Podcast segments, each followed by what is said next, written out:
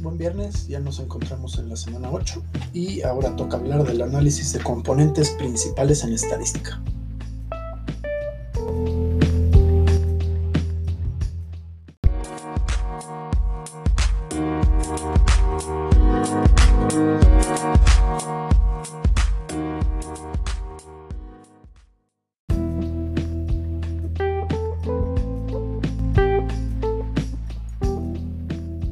Bueno, el análisis factorial y de componentes principales es una de las técnicas de análisis multivariable que más se utiliza en la investigación en ciencias sociales. Por lo general, su objetivo pues, es el de reducir un conjunto de variables cuantitativas que sean aleatorias y que estén interrelacionadas en un grupo de factores independientes, de tal manera que los factores siempre eh, sean en número pues, inferiores a las variables o al número de variables inicial.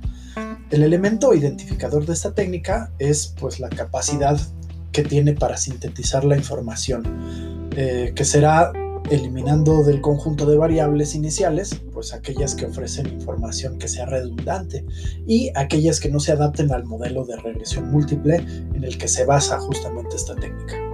En este caso, y a diferencia de la ecuación del modelo de regresión, los factores no son variables simples, sino dimensiones que se van a englobar, digamos, a un conjunto determinado de variables, pudiendo ser explicadas eh, linealmente en función de los factores seleccionados.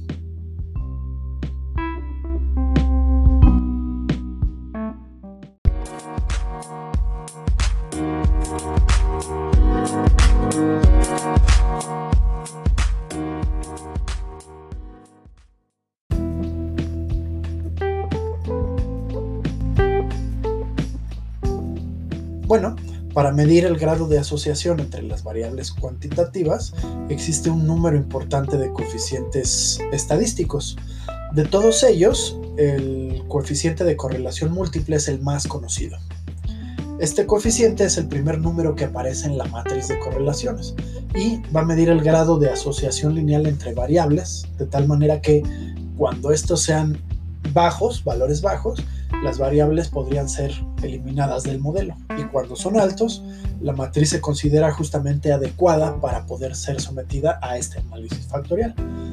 El problema es que no siempre las correlaciones bajas son sinónimo de que existen factores compartidos para garantizar que los datos se ajusten o no a un modelo de, de análisis factorial. Entonces va a ser importante someterlos a otros tipos de test. Entre ellos, pues se destaca el, determinante de la propia matriz de correlaciones, en el que si está por debajo del valor de 0.05, las variables están eh, intercorrelacionadas, ¿no? Otro es el test de esfericidad de Bartlett, en donde su significación será mejor cuando esté por debajo del punto 0.5 y pues el índice KMO, ¿no? De Kaiser Meyer Olkin si se aproxima a 1, entonces su significación va a ser elevada.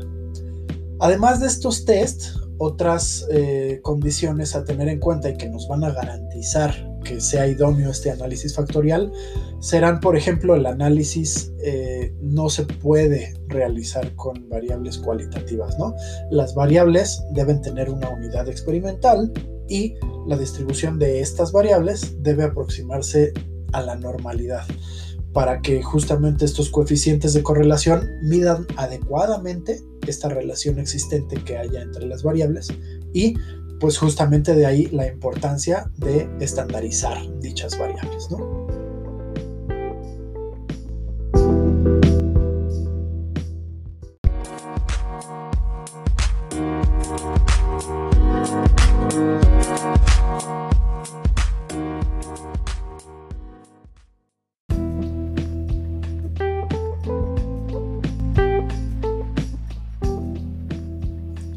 Bueno, el método de componentes principales indica justamente que el primer factor principal será aquella combinación que explique la mayor parte de la variabilidad, varianza eh, de las variables.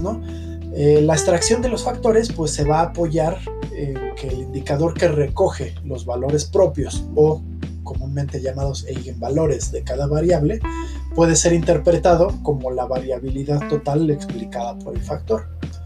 uno de los principales problemas que se debe resolver en el análisis de componentes principales es la elección del número de factores. Esta decisión pues es adoptada por el investigador y eh, justamente se puede apoyar en algunos criterios o reglas eh, que se deben seguir, ¿no? En primer lugar, los factores se disponen de mayor a menor eh, en las estadísticas iniciales, de tal manera que aquellos que explican la mayor cantidad de varianza total ocuparán los primeros lugares y a su vez los que explican el mayor porcentaje de varianza total.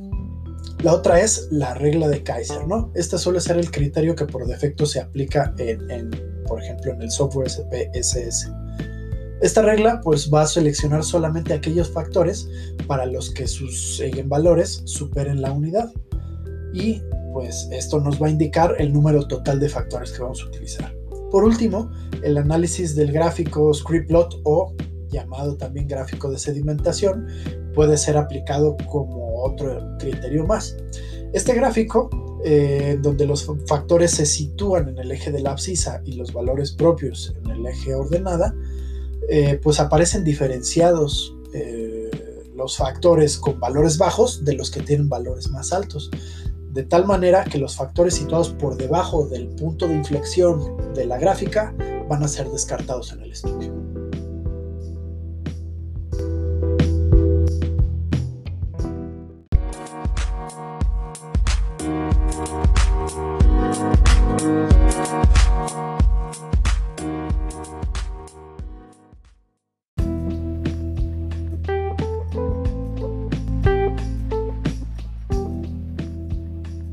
Bueno, tenemos que en las estadísticas finales se recogen pues únicamente los factores más representativos o principales, ¿no? asignando a cada uno de ellos un autovalor, el absoluto y el acumulado.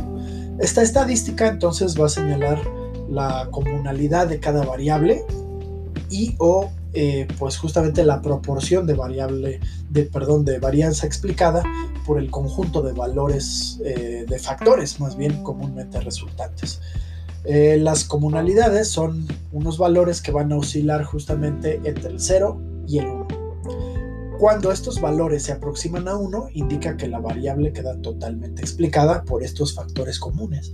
Mientras que por el otro lado, si se aproxima a 0, entonces los factores no van a, explicar para nada la variabilidad de estas variables. Para entonces, al final, solventar estas dificultades interpretativas, y puesto que el fin eh, justamente del análisis factorial es el de resumir la información eh, para, para, digamos, hacer más interpretable la información, se tiene que hacer una rotación factorial, que se representa como una solución que nos permite transformar la matriz inicial en otra.